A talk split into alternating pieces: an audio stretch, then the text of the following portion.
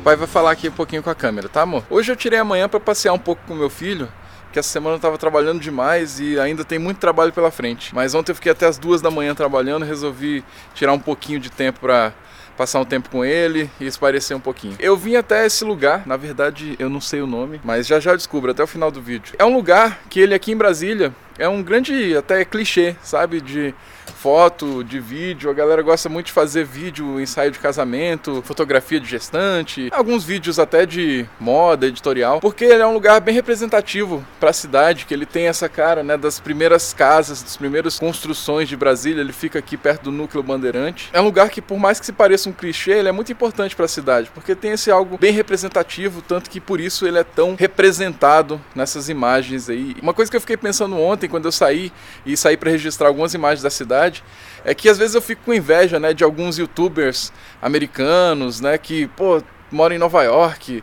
mora em Chicago, Miami, tem uns lugares super diferentes. Aí eu fiquei pensando, pô, Brasília às vezes parece tão, tão igual, mas é porque é pro nosso olhar, né? Porque a gente vivencia isso. E aí quando a gente começa a registrar isso, a gente vê como é bonita a cidade que a gente mora. E eu tenho certeza que a sua cidade, ela é também muito representativa e tem algo muito diferente.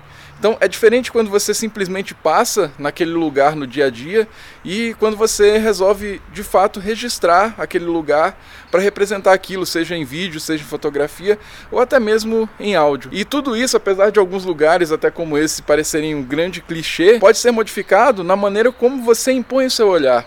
É a maneira que você recorta. A partir do momento que você abre a sua câmera, você está escolhendo o que você quer mostrar e como você quer representar aquele lugar. Então, o mesmo lugar ele pode ser representado de milhares, inúmeras vezes por fotógrafos, por filmmakers diferentes, e você vai ter nesse lugar uma infinidade de narrativas. Então, eu deixo aqui essa mensagem para que você procure esses lugares, pareçam ou não clichês da sua cidade, e comece a recortar com seu olhar, com o olhar da sua lente, da sua câmera, o que você quer mostrar naquilo. Bem, eu tô indo aqui que meu filho está me chamando. Descobri, o nome é Museu Vivo da História Candanga. Falei que eu descobri até o final do vídeo. Tchau, tchau. Sim.